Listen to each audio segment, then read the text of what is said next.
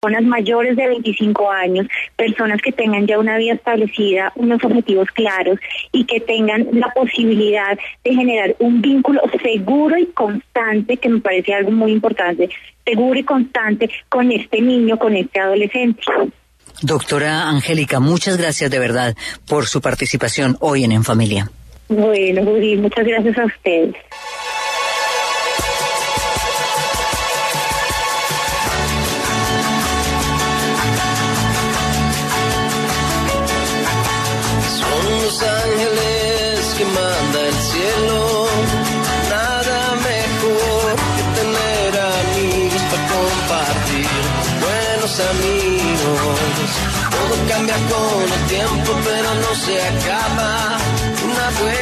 Buena amistad es un tesoro del corazón, tesoro del corazón. No nos podía faltar la maravillosa voz de Juanes con esta canción Amigos en el cierre de En Familia para los últimos segundos de intervención de nuestras dos invitadas en cabina.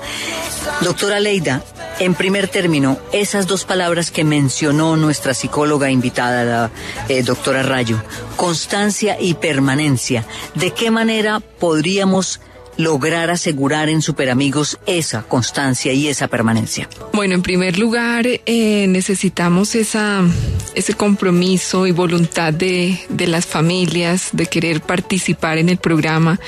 Y segundo, eh, estamos desde el ICF y comprometidos desde KidSafe a realizar un acompañamiento y una orientación tanto a los niños como a las familias. Ahora, eh, doctora María Elena, si le da duro a uno perder un amigo cuando uno ya es adulto y está, digamos, establecido emocionalmente, imaginemos lo que significará para un chico encontrar un amigo y perderlo. Yo creo que esa sería como la reflexión de cierre. Si nos metemos en el programa, queremos encontrar muchos superamigos gracias a este espacio de En Familia, pero queremos que sean esos superamigos que entiendan la responsabilidad que adquieren. Es bastante la responsabilidad, Judy, porque lo que usted dice, son niños que han perdido siempre y que en el momento de ganar un super amigo espera que sea por mucho tiempo. Pero si por circunstancias eh, difíciles de la relación no es posible continuarla, porque por ejemplo la familia tiene que irse fuera a la ciudad o porque hay una enfermedad, lo que le pedimos a la familia es denos tiempo a los equipos psicosociales para hacerle entender al niño y comprender que no es por él que se acaba la relación, sino por esas circunstancias externas a la relación. Y pedirle a los superamigos, si siente que esto lo va a hacer por un año, pues no le ponga tiempo, porque es que a la amistad no se le pone tiempo. Esto se va construyendo y en esa medida se va tomando la orientación que se requiera dar para que pueda continuar o finalizar. Pues muchas gracias a ustedes por haber venido hoy En Familia, a quienes nos acompañaron en la línea telefónica, a ustedes en sus hogares por estar ahí y a todos los que van a marcar ya mismo los teléfonos de ICBF y van a visitar la página de ICBF para convertirse en superamigos. 01 8000 91 80 80 www.icbf.gov.co. No lo piense más. La amistad es un gran tesoro del corazón, lo dice Juanes en su canción. Gracias y continúen como siempre en la mejor compañía, Caracol.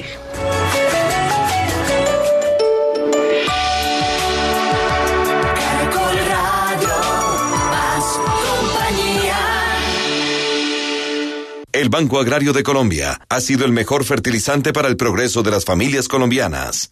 Banco Agrario de Colombia presenta la hora en Caracol Radio. 11 de la mañana, 6 minutos. Bienvenido al Banco Agrario, don Luis. ¿En qué puedo ayudarlo? Buenas, es que este año voy a sembrar maíz. ¿Y lo va a sembrar en la parcela del laguito cerca del establo donde mejor le da el sol? ¿Y cómo conoce tanto mi finca? Es que me gusta verlo progresar. En el Banco Agrario de Colombia nos esforzamos en conocer a nuestros clientes y en entregarles todo lo que necesitan para que su negocio crezca. En el Banco Agrario de Colombia. Vigilado Superintendencia Financiera de Colombia. Deprisa y su nuevo servicio de recolección a domicilio presenta Última Hora Caracol. Última Hora Caracol. Dirige Diana Calderón. Crisis en la frontera. Maduro ordena cierre y expulsa a colombianos. Caracol Radio informa.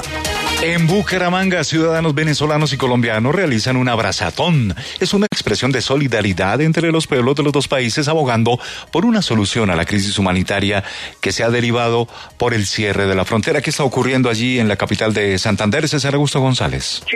desde el Parque de los Niños en Bucaramanga, a esta hora, un grupo de ciudadanos venezolanos que están radicados aquí en Bucaramanga están realizando una jornada que se denomina Abrazatón. Ellos y los colombianos le están diciendo al gobierno del vecino país que pare esta situación que se viene presentando con algunos compatriotas.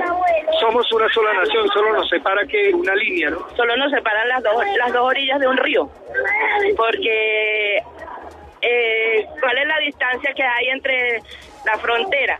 El río Táchira, eso es lo único que nos separa, ni siquiera es una línea demarcada, es una línea impuesta por la naturaleza, cosa que nosotros debemos entender y debemos aprender a convivir con los errores que cometen los demás. No es error de nosotros, es un error de un gobierno que no nos representa. Entonces nosotros no tenemos por qué eh, eh, eh, caer en ese mismo juego y en esa misma situación. Bueno, es una jornada de hermandad, es una jornada de abrazo, es una jornada de amor que adelantan los ciudadanos venezolanos que están radicados aquí en Bucaramanga con los colombianos en una jornada de solidaridad por aquellos que están siendo expulsados. Gracias, César Augusto. Y Purito Rodríguez venció en la decimoquinta etapa de la Vuelta a España. ¿Qué pasó con los colombianos? Pacho Benítez. Sí, señor, el italiano Fabio Aru conserva la camisa como líder de la Vuelta a España por un segundo. Hoy Purito Rodríguez ganó la jornada y el español está cada vez más cerca del título.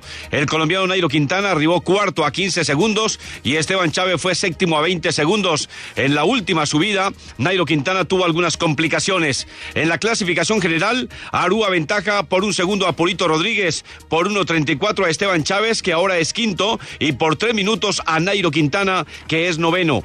Organización de la carrera le entregó el premio al más combativo al colombiano Brian Ramírez, que estuvo en una larga escapada. Mañana etapa 16 con final en premio especial. Será una de las últimas oportunidades para los colombianos Chávez y Quintana de estar metidos en el podio. Gracias, Pacho. Y a esta hora se inicia una marcha en Santa Rosa de Osos, en el norte de Antioquia, para pedir por la liberación de un menor de tres años, raptado al parecer por su padre Héctor David Santa María. Pues Fidel, el grito será uno, libertad para este menor que fue raptado al parecer por su padre, quien venía disputando la patria potestad del menor, pero antes de algún fallo de las autoridades correspondientes, pues decidió llevárselo por la fuerza. Por eso hoy van a marchar en esta localidad del norte del departamento. Así lo ha señalado la madre del niño, Liliana Zapata. La marcha sería por la dignidad y la vida y los derechos de la primera infancia y más que todo, pues solidarizar como al pueblo y a toda la comunidad, sí, sí, por medio de la se conviliza el corazón del señor que lo tiene. Es de recordar que por este hecho el cómplice del homicidio fue capturado y enviado a la cárcel por los delitos de feminicidio debido a que fueron asesinadas la abuela y la bisabuela del menor. Igualmente se ofrece por parte de las autoridades una recompensa de hasta 10 millones de pesos. Más información y entretenimiento en www.caracol.com.co.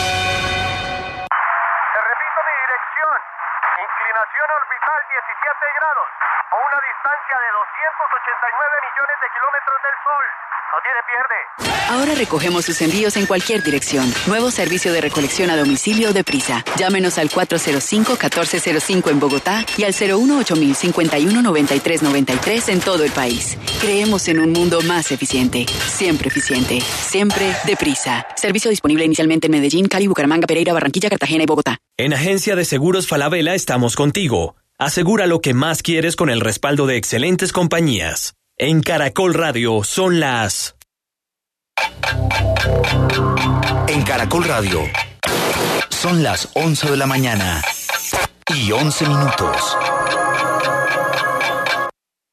Aprovecha ya. En Agencia de Seguros Falabella asegura tu auto contra todo riesgo por un año y te puedes llevar un espectacular tablet Acer Iconia One 7. Visítanos en nuestras oficinas de Falabella y Home Center o llámanos 587-7770 o 018 113077 En Agencia de Seguros Falabella estamos contigo. Promoción válida a nivel nacional desde el 4 de agosto hasta el 30 de septiembre de 2015 y hasta agotar existencias 4.000 unidades disponibles a nivel nacional. Promoción exclusiva para clientes CMR Falabella. Aplican condiciones y restricciones de la compañía aseguradora. Conócelas en www.segurosfalabella.com.co.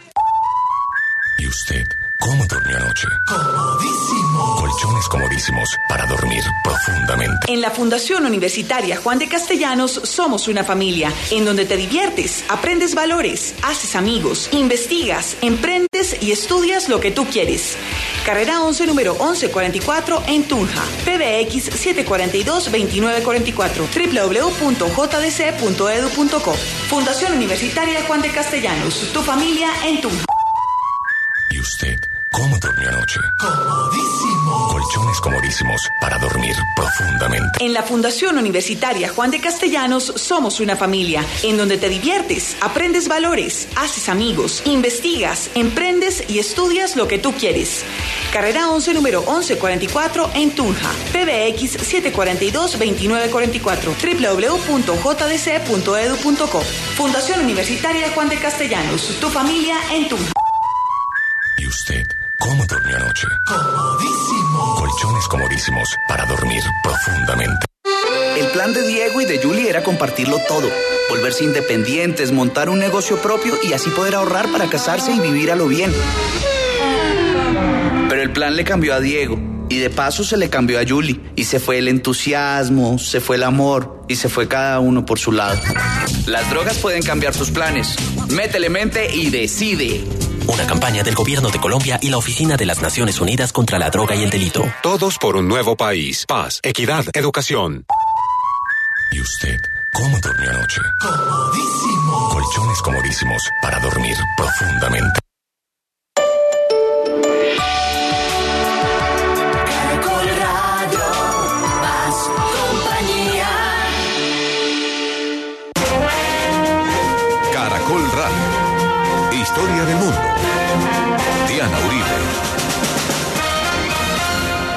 Buenas. Les invitamos a los oyentes de Caracol que quieran ponerse en contacto con los programas, llamar al 338-0039, 338-0039 o escribir a info arroba la casa de la historia punto com, info arroba la casa de la historia punto com, o consultar nuestra página web www.lacasadelahistoria.com www.lacasadelahistoria.com Hoy vamos a empezar la serie del Perú. Bienvenidos a este gigante cultural.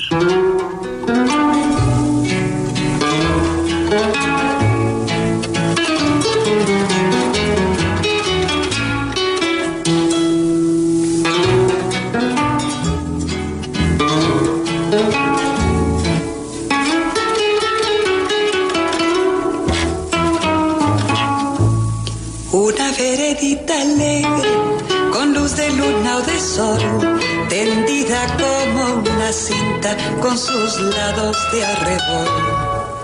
Arrebol de los geranios y sonrisas con rubor, arrebol de los claveles y las mejillas en flor, perfumada de magnolias, rociadas de mañanita, la veredita sonríe cuando tu piel la acaricia y la cuculi se ríe y la ventana se agita cuando por esa vereda tu fina estampa pasea. Fina estampa, caballero, caballero de fina estampa, un lucero que sonriera bajo un sombrero no sonriera, más hermoso ni más luciera. Caballero, y el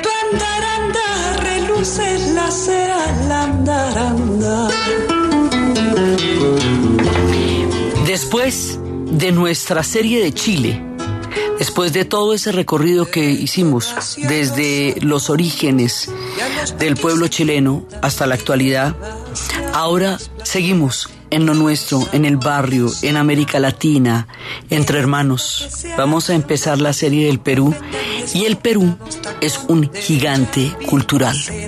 Es uno de los pueblos que tiene la cultura más importante y rica y densa y antigua y poderosa probablemente de todo nuestro continente junto con México. Esas son palabras mayores, meterse uno con los peruanos.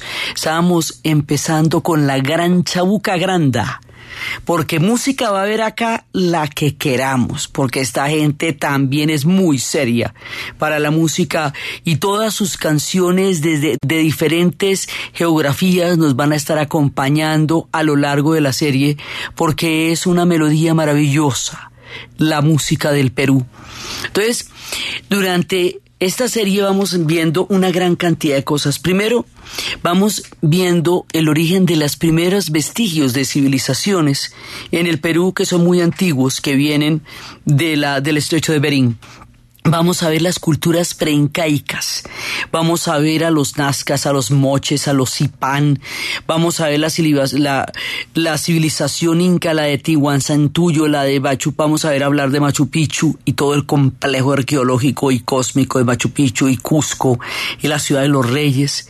Vamos a ver también la conquista española, el tema de Pizarro y de Atahualpa y cómo Perú se va a convertir en la joya del virreinato, o sea, los propios. Recordemos que el imperio español tenía dos cosas importantísimas, Nueva España, hoy México, y el Perú. Y los demás estábamos muy bien, muchas gracias, pero virreinatos, Nueva España y Perú, porque además de aquí es que van a salir las minas del Potosí, el Alto Perú, en nuestra historia, el Alto Perú, que hoy es Bolivia, forma parte del Perú hasta comienzos del siglo XIX. Entonces, en mucha parte, estas dos historias se van a juntar porque lo eran. Acuérdese que los límites y las fronteras y los estados nacionales son siempre trazados recientes con respecto a la existencia de los pueblos. Y con este virreinato enorme, impresionante, va a llegar una parte de lo que no se conoce tanto. Perú tiene una fuerte influencia y una fuerte cultura afro. Y esa influencia afro no es muy visible. Sin embargo, musicalmente es una riqueza enorme y maravillosa. El mundo indígena peruano es tan vasto, tan poderoso y dejó tantísimos vestigios y tanto y existe y está ahí y está vivo y se siente y se camina y está en todas partes y Chiclayo y el señor de Zipán. Todo esto que el mundo indígena, al lado de, luego, de toda la importancia del virreinato de Lima, que era, mejor dicho, la, como dijimos, la joya de la corona, eso era casi para los españoles como la India, pues una cosa para los ingleses, una cosa increíble, al lado de eso y al lado del mundo indígena, y después con la mentalidad que queda eh, más adelante, el mundo de a los afros queda invisibilizado y es una tarea histórica en desarrollo y en progreso y en proceso.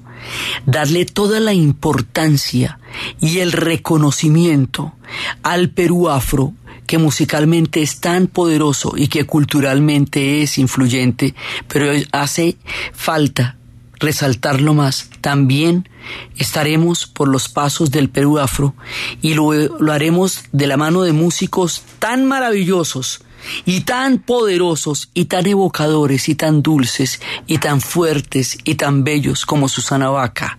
Y estaremos contando historias de María Landó.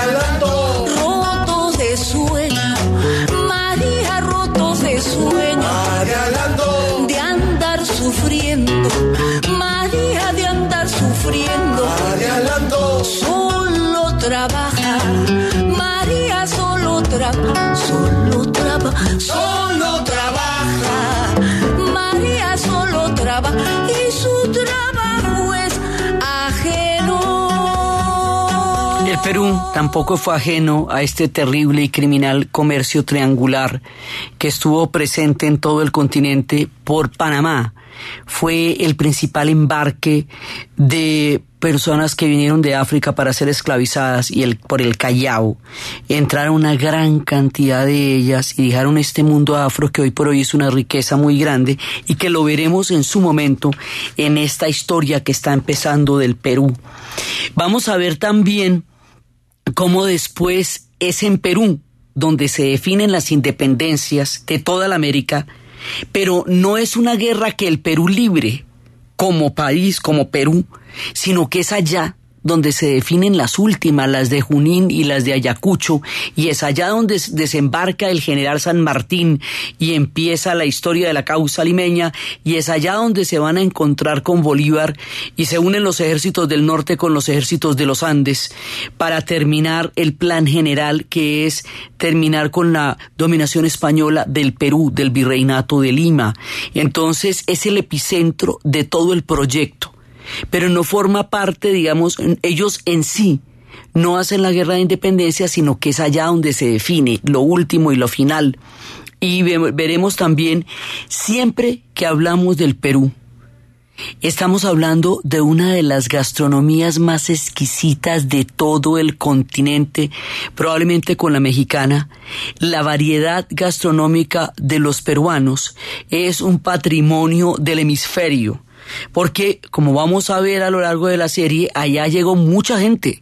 Está toda la riqueza del mundo indígena, está el mundo afro, pero también van a llegar chinos y japoneses, inmigraciones enormes y la amabilidad de la naturaleza de la corriente de Humboldt que les va a dar los enormes mariscos y las cantidad de variedades de papa que esta gente tiene que son infinitas van a crear un espectro, una combinación con la exquisitez y el refinamiento de los peruanos, que va a ser de la gastronomía y de los ceviches y el tacu y el caucao y la causa limeña que dicen que se llama así porque cuando desembarcó el general San Martín en Paracas hubo que alimentar a todo el ejército entonces el dueño de la finca donde llegó, pues hizo lo posible, lo que pudo y sacó un montón de papa de la que había, hizo lo que pudo y le dijo por la causa mi general, esto es un plato que es una especie de puré de papas parecidas a la criolla, con diferentes variantes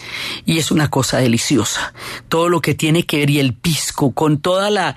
Esta historia sabe, porque la gastronomía aquí es muy importante porque eso es un sello histórico y de civilización del Perú en la gastronomía. Entonces, vamos a ver todas estas historias, vamos a ver el boom del guano, el fertilizante más grande que van a tener ellos, que se produce por siglos y siglos de las aves que se van comiendo los mariscos y que dejan este estiércol que va a ser tan importante para la agricultura. Y vamos a ver las grandes migraciones y la guerra del Pacífico, historias terribles y brutales, como la cauchería y la casarana, historias que cuenta Mario Vargas Llosa en el, en los sueños, en el sueño del Celta, y que nos cuenta José Estacio Rivera en la vorágine. Vamos a ver el pensamiento más adelante de un mundo, de este mundo de América Latina que traerá Mariátegui. Vamos a ver movimientos como el indigenismo, como el populismo, historias como las de Víctor Raúl Aya de la Torre, Perú en las guerras mundiales, sus dictaduras, sus revoluciones, todos los procesos que ellos van a tener que son fuertísimos, muy fuertes porque allá también existirá Luminoso y Fujimori. Y bueno, aquí va a haber cosas muy fuertes y va a haber una mano de escritores, porque peruano es el más hermoso de todos. Peruano es César Vallejo. Fue domingo en las claras orejas de mi burro, de mi burro peruano en el Perú. Perdone la tristeza, dice Vallejo, con su belleza Vallejo, el de los heraldos negros, como un pan que en la puerta del horno se nos quema. Mario Vargas Llosa, Bryce Echenique, Mario Vargas Llosa, Premio Nobel de Literatura para el Perú, Bryce Echenique, Alfredo Bryce Echenique, otro de los grandísimos, José María Argueda, su tragedia y su riqueza y su búsqueda del mundo indígena, Manuel Escorza, entre otros, porque la constelación de escritores peruanos y la intelectualidad peruana es fina, es depurada, es esclarecedora, es lúcida. Vamos a ver la mentalidad de los peruanos. Vamos a hacer una historia por este mundo cada vez más cercano a los nuestros. Nosotros compartimos con ellos la Amazonía, por ejemplo, y los Andes. O sea, la geografía de los Andes y la geografía de la Amazonía la compartimos nosotros con el Perú. Historias tuvimos con ellos en Leticia también, historias tenemos en la selva, historias tenemos en la geografía y en la música. Muchas cosas nos van a sorprender que hemos oído desde siempre y creemos que son, eh, digamos que, o que son nuestras o no sabemos de dónde son, son peruanas. Eso va a ser algo que la música nos irá revelando a lo largo de estas historias. Entonces, esta es la primera parte de una, de una abrebocas para contarles que nos vamos a meter con el Perú y nos vamos a meter con el Perú paso a paso.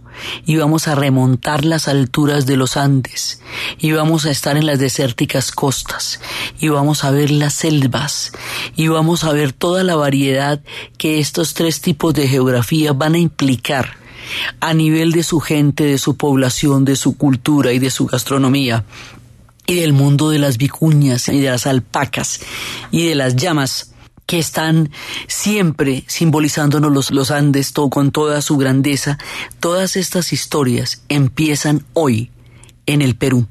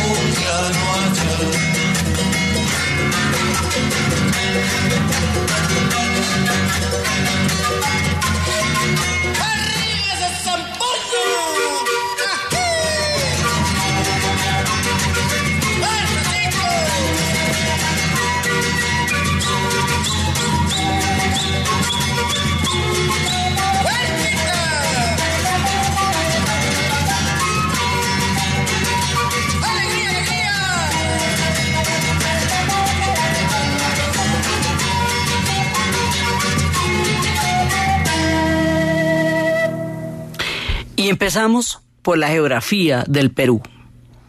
El Perú todo, todo queda debajo de la línea del Ecuador, de la línea que divide la mitad de la Tierra, de la línea que la misión geodésica vino a delimitar para entender la mitad del mundo en los tiempos de la condominio en la historia del Ecuador.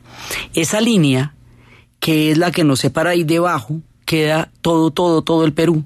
O sea que quedaría en la zona tórrida. O sea que queda en uno de los sitios más cálidos de la Tierra. Pero tiene la cordillera de los Andes. Y la cordillera de los Andes es gigantesca y se va haciendo, a medida que nos vamos para el sur, la cordillera crece. A la altura de Pasto, eso ya se pone bastante alto pero ya en el Perú se pone mucho más alto hasta el punto donde hay nieves perpetuas de puntos grandísimos, súper altos de la cordillera, y esa cordillera que allá es bastante más ancha va a determinar una parte fundamental de su historia, de su cultura y de su música.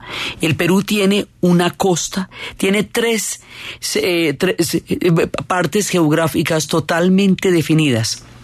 Una que es la costa, que es desértica otra que es la cordillera de los Andes en pleno y otra que es la selva. Y curiosamente, más del 60% del territorio peruano está en la selva del Amazonas. Uno no se imagina que tengan tanta, tanta selva, la misma nuestra, la Amazonía. Su cordillera, la misma nuestra, la cordillera de los Andes, la misma de los chilenos, la misma de aquí para arriba, que entra a formar parte del complejo montañoso, que arriba, arriba en el norte se llamarán las rocallosas, pero se formaron en el mismo tiempo todo este complejo de montañas jóvenes, jóvenes y temblorosas. En el Perú también tiembla y tiembla bastante. Son cordilleras de formaciones recientes esta inmensa y descomunal geografía va a albergar culturas increíbles. Y con estas historias nos vamos para la pausa comercial. Usando las tarjetas oficiales de nuestra selección, podrás obtener tu camiseta original. Bancolombia, el banco oficial de nuestra selección, presenta la hora en Caracol Radio.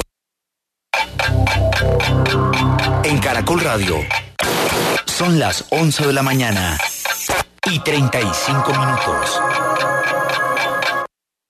Mira esos zapatos rojos divinos y además con el 50% de descuento. Los necesito. Amiga, acabas de comprar un par de zapatos que también estaban en promoción y que además son rojos. ¿Aprovechar una promoción significa comprar todo lo que está en oferta? ¿Sí o no? No, está bien darte gusto cuando lo consideres conveniente y aprovechar las ofertas, pero ten en cuenta que esto no vaya a afectar tus prioridades. Saber decir sí y no para tomar decisiones que ayuden a tu bienestar es hacer un uso responsable de tu dinero y tu banco. Bancolombia. Le estamos poniendo el alma. Vigilando Superintendencia Financiera de Colombia. Última hora Deportiva Caracol.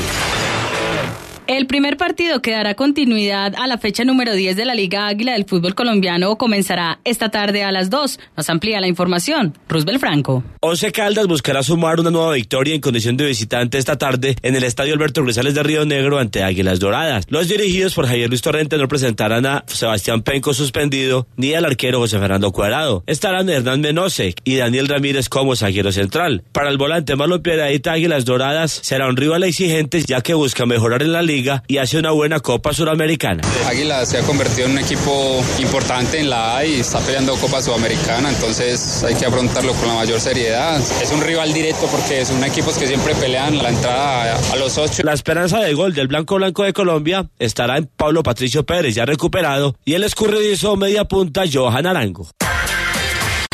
Y el protagonista deportivo es el ciclista español Purito Rodríguez, quien ganó la etapa número 15 hoy de la Vuelta a España y quedó ubicado segundo en la general, a un segundo del líder Fabio Aru. El mejor colombiano sigue siendo Esteban Chávez, quien llegó séptimo hoy en la etapa y está quinto en la general a 1.34 del líder. Más información en www.caracol.com.co y en Twitter, arroba caracoldeportes. El plan de Manuel era ayudarle a su familia, estudiar en la ciudad para regresar a trabajar como profesional en su pueblo y ayudarle a su gente. Pero el plan le cambió a Manuel. Le fue cogiendo pereza a todo y se olvidó de su familia y de sus sueños. Las drogas pueden cambiar tus planes. Métele mente y decide. Una campaña del Gobierno de Colombia y la Oficina de las Naciones Unidas contra la Droga y el Delito. Todos por un nuevo país. Paz, equidad, educación. Apetifor, producto natural. Apetifor mejora tu apetito. Apetifor mejora el apetito en niños y adultos. Calidad Natural Freshly. En productos naturales la primera opción. En Caracol Radio. Son las 11 de la mañana y 38 minutos. ¿Punto naturista? Gracias. ¿Tiene Digestar Jalea con acción laxante, suave, blanda y placentera de Laboratorios Natural Freshly? Sí, señora. Tenemos la línea Natural Freshly. Digestar Cápsulas Forte y Digestar Fibra para otras afecciones a Apetifor, Venas Full, Gasof y Finacid. ¿Y Freshly Pausia cápsulas y Fibofor Fibra con probióticos? Naturalmente. Natural Freshly. Tratamientos científicos con productos naturales. En productos naturales, la primera opción. Con el sello del Instituto Farmacológico Botánico. Boquita de caramelo, cutis de seda, magnolia que se escapado de la alameda. Y en tu sonrisa hay un pañuelo que enamorado llegas del cielo, perfumado de jazmín, para bailar marinera por Fray Martín.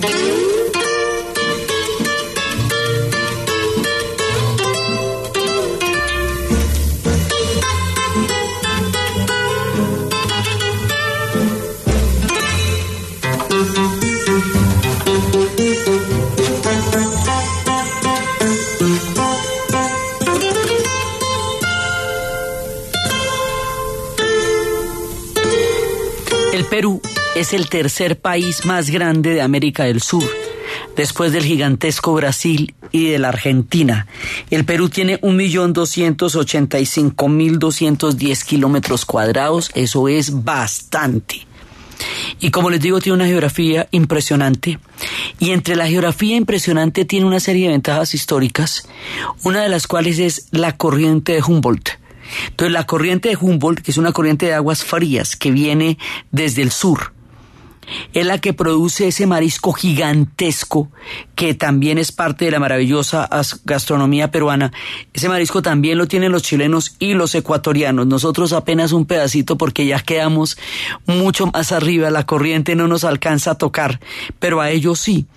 Esa corriente de Humboldt trae las aguas frías y esa cantidad de mariscos hace que haya una gran cantidad de aves y esa gran cantidad de aves les dio también la ventaja del guano que ha sido fundamental en el desarrollo económico de los peruanos. Y por otro lado, como esto queda en la zona tórrida y es caliente, entonces el calor de la tierra junto con el frío de la corriente de Humboldt generan un fenómeno atmosférico que es como una bruma que hace que se condense eh, la humedad pero no caiga sobre la tierra. Entonces no llueve en la costa, es desértica, es totalmente desértica y esa bruma está por encima de la ciudad. Su capital, Lima, es una ciudad que tiene esta brumita encima en una parte del año, sobre todo en hacia el segundo semestre, ya para septiembre, ahorita ya empieza la bruma limeña, y esa bruma es como, digamos, es esta mezcla de las, de, de las diferentes temperaturas entre la corriente y las tierras tórridas, pero en Lima no llueve. O sea, no llueve nunca. Esto, digamos, desde Colombia es inconcebible, desde Bogotá, donde llueve tanto, o desde donde Quibdó, donde si en dos días seguidos no llueve, lo llaman veranillo. O sea, nosotros que tenemos una precipitación fluvial tan alta, imagínense, en Lima no llueve. No llueve nunca. Entonces ellos no están preparados para un aguacero porque allá no llueve. A veces parece que estuviera nublado, techadito que llamamos, pero es la bruma de la corriente de Humboldt. Allá no llueve y es particular y el agua no llega a la, a la, a la tierra y por eso es desértica, toda la costa es desértica y tienen un puerto, después harán un puerto impresionante que será pues el Callao, uno que junto con Guayaquil y Valparaíso son los puertos del Pacífico, así propiamente. Entonces, ellos tienen esas antiguas formaciones y tienen toda esta, esta geografía que va a determinar la manera como ellos van a aprovechar toda la riqueza geográfica para crear civilizaciones enormes. Entonces, los pueblos empiezan a aparecer hacia el año 20.000 antes de Cristo, lo que se calcula bajando del estrecho de Bering. Y decimos bajando del estrecho de Bering porque a diferencia de Chile, no hay evidencias de culturas que provengan del Pacífico, cosa que sí pasa en Chile por estar tan al sur. Aquí, hasta donde sabemos, como le digo, todo en arqueología es provisional, siempre vienen del estrecho de Bering. Entonces vienen, eh, como van veniendo bajando todos, todos, todos, desde los First Nations que vimos en Canadá, pasando por los pueblos de los nativos americanos, pasando por todos los pueblos de Mesoamérica, así bueno, la vuelta la siguen haciendo ellos lo mismo y la van a hacer hasta que lleguen al Perú y la van a hacer hasta que lleguen al Brasil, como lo vimos en su momento en la historia del Brasil. Entonces, estos pueblos empiezan a aparecer allá y tenemos una, unas evidencias interesantísimas. Hay una cueva que se llama la Cueva del Guitarrero. En la Cueva del Guitarrero hay imágenes, hay pintura rupestre como las de Gratamira. Hay pintura rupestre de llamas, de alpacas, cosa que nos habla de la presencia desde siempre de estos animales que hacen posible toda la cultura incaica y que harían más adelante posible todo el imperio. Pero también hay caballos, hay caballos en esas cuevas pintados. Entonces, existe la teoría de que los caballos los extinguieron hace muchísimo tiempo y que cuando empezaron a crearse las grandes civilizaciones ya los caballos estaban extintos, de manera que cuando los españoles llegaron en caballos hubo una gran sorpresa porque no había una memoria de ellos. Rápidamente fueron los mapuches en Chile y los patagones en Argentina los que los domesticaron, pero en el caso de los pueblos de los Andes esto no se dio. Toda la historia de la cultura se va a dar alrededor de la llama y de la alpaca que son los animales que van a hacer posible todo. Entonces, en estas cuevas tenemos evidencias de un mundo muy antiguo, que es como les digo parecidos a las, a las cuevas de Gratamira, es el arte rupestre y aquí se llama la cueva del guitarrillo. Hay un concepto que es bien particular y es cuando se produce un gran salto histórico un gran salto cultural cuando un pueblo entra en contacto con una con un nuevo conocimiento eso lo llaman pachacuti y ese cambio dicen que es más o menos alrededor de los años 10.000 o 7.000 antes de Cristo, en donde empiezan a hacerse civilizaciones semi, eh, semi sedentarias, es decir, que están una parte del tiempo en un lugar y otra parte en el otro, pero que no son nómadas, sino que hay asentamientos que están bajan cuando vienen las lluvias eh, o la parte más, eh, digamos, cuando vienen los climas más frescos y suben a la montaña cuando vienen los grandes calores. Entonces, ahí empiezan a aparecerse estas primeras civilizaciones que todavía no tienen nombre como tal, o sea que simplemente les dicen que dónde están situadas, que están situadas en, en, en Puna, que es un, un altiplano altísimo, gigantesco que tienen ellos, y ahí empiezan a darse las primeras sedentarizaciones y ahí empiezan a verse los primeros vestigios de civilización que van a tener, o sea, esta gente es realmente muy antigua y más adelante ellos y los antiguos habitantes de Chile y los antiguos habitantes de Colombia vamos a domesticar un elemento que va a ser pilar de nuestras civilizaciones, la papa, la papita. Mire, cuando se domestica la papita, es decir, cuando se aprende a cultivarla, esto se pone chévere, porque eso va a dar una fuente de alimento tan grande para la construcción de las civilizaciones peruanas como en el futuro para Europa, porque lo que va a salvar a Europa del hambre cuando entren en contacto con nosotros será la papa. Ellos tienen más de mil variedades de papa, tienen más de 125 variedades de frijoles, de maíz, tienen unas variedades increíbles y toda esa variedad de papa hace que su gastronomía sea increíblemente rica. Los, se pueden ver en los mercados estanterías, así como en Chile hay estanterías de vinos, cavas, estos tienen variedades de papa o sea, de todas las que usted quiera, de todos los colores y de todos los tamaños, variedades de maíz, variedades de frijol. Y esa gran variedad eh, es lo que va a hacer que al manejar la agricultura, como lo van a aprender a manejar, se puedan generar civilizaciones poderosísimas con un sustrato alimenticio. Las tres diferentes pisos térmicos van a hacer que las civilizaciones indígenas aprendan a manejarlo simultáneamente y que se vayan refinando hasta llegar a ser lo que va a ser el imperio incaico tan grande como llegó a ser, porque es que el imperio incaico en sus momentos más tremendos llegó a ser desde el sur de Colombia hasta Chile, hasta la Araucania. O sea, hasta la Araucaria, ¿acuerda ese territorio eh, que, que lo limita prácticamente el Biobío? Bueno, pues hasta ahí llegó el imperio inca en sus momentos más grandes, que eso lo vamos a ver. Y eso no se hubiera podido hacer si no aprenden los secretos de la agricultura y los secretos de la papa y el maíz. Y la otra cosa es también el haber domesticado la vicuña, el haber domesticado la llama y el haber domesticado la alpaca. Todos estos animales que le van a dar el transporte, la carga, la carne, la leche, el abrigo, en regiones que pueden llegar a ser muy frías. Entonces se va creando las condiciones de civilización y van empezando a aparecer los diferentes pueblos que van cocinando un guiso histórico impresionante que será la cultura peruana.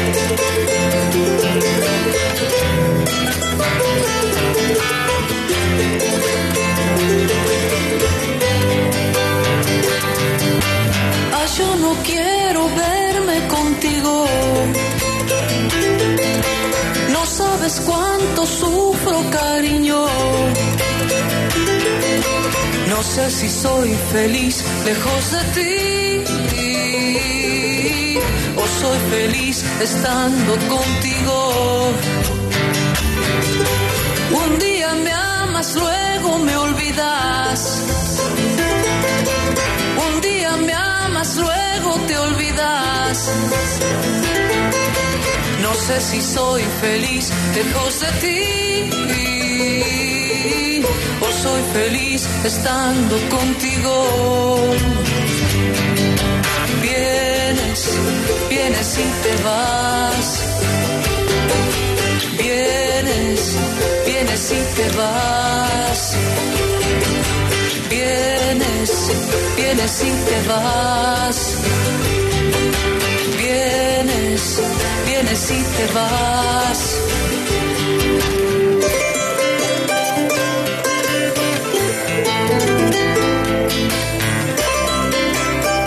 El Perú tiene maravillas como el lago Titicaca, que comparte con Bolivia. Que en tiempos de nuestro relato todo sigue siendo Perú y Alto Perú. Ese es el lago más alto que hay, es uno de los lagos más altos del mundo, es maravilloso y es también una fuente de civilizaciones y ahí donde está la Totora, que es esa, ese junco del cual hacen las embarcaciones y es uno, uno de los lugares preciosísimos, el lago Titicaca, que es donde, donde la cultura aymara también va a tener un, un asentamiento muy importante y una, una presencia milenaria que son, que están allá en el lago Titicaca. Está a más de 3.000 metros de altura y tiene otro de los enigmas, de los enigmas que todavía siguen siendo enigmas, las líneas de Nazca. El pueblo nazca, o sea, ellos tienen culturas chemú, culturas nazcas, eh, culturas de moches, o sea, diferentes eh, culturas indígenas, son muchas. los incas son las últimas. O sea, los incas es a los que les toca la llegada de los españoles. Entonces, en la secuencia de pueblos indígenas, hay mucha gente antes de la llegada de los incas, de, manera, de la misma forma que había mucha gente antes de la llegada de los aztecas en México, antes de que ellos se, se asentaran. Aquí también hubo muchas civilizaciones. Entonces, una de las civilizaciones es la de Nazca. Y allí, en pleno desierto, dejaron unas figuras que están intactas desde hace miles de años que se pueden ver solo desde el aire. Ese es uno de los grandes misterios que todavía no, todavía no le tienen explicación. ¿Cómo es posible que en el desierto haya unas figuras, un pájaro, un mono, unas figuras, una araña, unas figuras perfectamente claras, geométricas, eh, animales en formas geométricas, que solo son posibles de ver desde el aire? O sea, cuando usted está en tierra y camina alrededor de ellas no tienen ningún sentido, pero desde una avioneta se pueden ver. ¿Cómo es posible que estas líneas hayan existido hace miles de años en tiempos de los pueblos nazcas? ¿Para qué la hicieron? para quién la hicieron, quién podía verlas desde el aire, cómo podrían haberse visto desde el aire en esa época, por qué están intactas. El clima del desierto hace que se vean como eran hace miles de años. No hay vientos que las corran ni lluvias que las borren.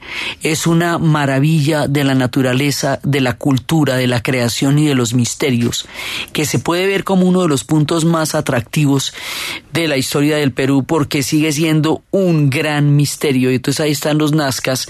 ¿Por qué, dónde, cómo?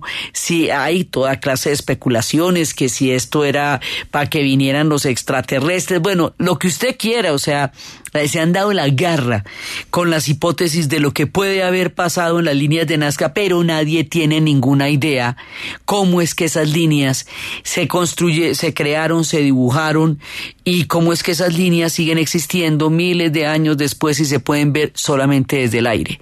Entonces, pues están las maravillas del mundo del lago Titicaca como maravilla natural, pero también está la creación cultural enigmática de las líneas de Nazca, que son parte de lo más, eh, de, digamos, de, lo más eh, llamativo del Perú. Ellos tienen una memoria histórica muy importante. Como son conscientes de su riqueza histórica y son conscientes de su antigüedad y de su refinamiento, lo cuidan. Entonces ellos tienen un museo, el Museo Larco Ibarra. En ese museo hay unas figuras que son como un pocillo, haga de cuenta un pocillo con orejita y todo, pero tiene un rostro tallado. Esos rostros son los huacos, se llaman así. Esos huacos representan culturas indígenas, varias culturas indígenas, pueblos chamú, los moches, muchas culturas, pero representan de pueblos que no tuvieron escritura, pero que sí tenían cerámica. Y esa cerámica es tan exacta que nos muestra toda su civilización, sus costumbres, su sexualidad, sus tabús, sus prohibiciones, su vida cotidiana, todo está puesto en cerámica, todo, todo, todo, todo. Inclusive hay un par de huacos uno negro y uno chino que vete tú a saber qué estaban haciendo por allá, pero ahí están en el museo. Son más de 2.500 figuras de, de huacos que hay allá, que además cuando usted los va a comprar le dan un certificado de que eso es una reproducción, porque son muy pilos con la precisamente con que no se vayan a robar sus tesoros arqueológicos porque son conscientes de la importancia que tiene la memoria en la construcción de un pueblo. Eso los peruanos lo tienen claro. Entonces, esta idea de los huacos nos muestra que hay pueblos que se pueden narrar con todo nivel de detalle, de una manera tal que uno puede entender cómo era ese pueblo, qué pensaba, qué creía, cómo eran sus instrumentos musicales, todo eso, y lo hacen es a través de cerámica en, en tazas que tienen orejitas, entonces son estos guacos. Otra forma de remontarnos al pasado, de explicarnos una tierra y una historia. La artesanía que esta gente tiene es maravillosa porque va a hacer fusiones de todas las diferentes vertientes de su historia para plasmarse en la antigüedad en los huacos, que son estas retablos estos retablos que están llenos de figuras que van desde los músicos hasta la vida actual y que son estampas de la vida peruana que se puede ver en los retablos maravillosos de diferentes tamaños que nos cuentan cómo son ellos, cómo trabajan además la plata, cómo trabajan la alpaca, cómo trabajan la vicuña, cómo trabajan todas las fibras de la riqueza que les ha dado la tierra, la historia y la civilización que han construido. Entonces, estos pueblos tienen muchos conocimientos, arcaicos, antiguos, otros más modernos. El mundo indígena es muy, muy grande. Hace poco tiempo, relativamente, se descubrió un complejo impresionante que es el gran señor de Zipán en Chiclayo. Y eso tiene una historia de un arqueólogo que es como decir nuestro Chileman como el que descubrió Troya. Este hombre descubrió al señor de Zipán y la cultura de Chiclayo que es una cultura descomunal que trabaja el oro de una manera maravillosa y que también nos recuerda un poco nuestro museo de oro pero esto es una cultura enorme también muy grande que se descubrió hace poco, o sea que las ciudades del Perú siguen apareciendo. Las culturas se siguen descubriendo. Complejos arqueológicos enormes están en este momento en excavación. Es una cultura viva que se está construyendo, una memoria que se está narrando, porque permanentemente van apareciendo vestigios de nuevas civilizaciones muy antiguas, pero que hasta ahora se ven. Hay civilizaciones que se están descubriendo ahora que no tienen evidencias de guerra Parece que vivieron mucho tiempo, mucho tiempo, pero que no conocieron la guerra y no la necesitaron de, ningún, de ninguna manera. Todo esto se sigue descubriendo a las afueras de Lima. Están el complejo de ruinas de Pachacamac, de los templos del Señor de los Truenos, que se ilumina, se levantan en el desierto junto con el, con el mar, creando un espectáculo majestuoso que es, la historia de Pachacamac. En fin, son muchas las historias que vamos comenzando en este pueblo prodigioso y maravilloso, cercano, hermano, culturalmente gigantesco, que es el Perú. Con esto empezamos. Entonces, desde los espacios de la enorme cordillera de los Andes, de las costas desérticas de la corriente de Humboldt, de las selvas, de los pueblos de los Andes, de las líneas de Nazca, del lago Titicaca, de la papa, del frijol, del maíz, de los pueblos que aprendieron a dominarlos, del ají, de su gastronomía, de las vicuñas, de las alpacas y de todas las historias que primero nos brinda la naturaleza luego la cosmovisión y luego la cultura impresionante que el Perú va a ir gestando y cocinando en la historia de su civilización y su gastronomía. En la narración, Diana Uribe. En la producción, Jessy Rodríguez. Y para ustedes, feliz fin de semana.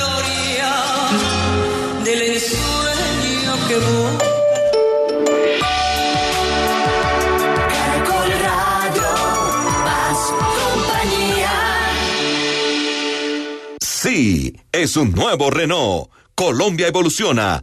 Renault evoluciona. Renault presenta la hora en Caracol Radio. 12 en punto. Pérez, perdimos un carro en el parqueadero. ¿Cómo así? Sí, me pidieron un Logan Beige y no lo veo. Pero si estaba en el parqueadero 6. Sí, yo sé, pero aquí hay otro Renault. Ese es, ese es un Logan. ¿En serio? ¿Este es el nuevo Logan? Sí, créelo, es un Logan. Visita nuestros concesionarios y conócelo. Nuevo Renault Logan. Colombia evoluciona. Renault evoluciona. Todo lo que pasa, pasa en Caracol Radio. En Caracol Radio, el noticiero del mediodía. Dirige Diana Calderón. Hola, ¿qué tal? ¿Cómo les va? Bienvenidos. Son las 12 en punto. Aquí están las noticias del mediodía en este domingo en Caracol Radio. Una mañana pasada por la lluvia, pero ahora con cielo parcialmente descubierto y sol. Pues bien, les vamos a hablar del primer pronunciamiento del Papa Francisco en torno a la crisis fronteriza entre Colombia y Venezuela. También les contaremos qué está pasando en diferentes regiones del país, donde vienen siendo atendidos los colombianos expulsados desde e Venezuela. También se conocen nuevos detalles del caso de la joven universitaria que fue víctima en Bogotá de un ataque con ácido. El fenómeno del niño ya es una amenaza latente, evidente, las sequías en diferentes regiones de Colombia. Tenemos un invitado especial. Es desolador el panorama, por ejemplo, que se presenta en el departamento del Tolima por cuenta de la intensa sequía en Cali a esta hora. Son más de 500 las hectáreas consumidas por el fuego en eh, Florida y Palmira particularmente, aunque reportan otros incendios en Jamundí y en Jumbo. Hay una emergencia en Bogotá. Resulta que dos viviendas resultaron afectadas por un incendio en el sector de Teusaquillo. Pues bien, en deportes, Juliana Salazar, ¿qué tenemos? Hubo ciclismo, también hay fútbol en Europa. Muy buenas tardes. Fidel, muy buenas tardes. Un saludo muy especial para usted y todos los oyentes. Sí, hubo ciclismo en la Vuelta a España. Ganó hoy Purito Rodríguez y quedó a un segundo del líder Fabio Aru. El mejor colombiano fue Nairo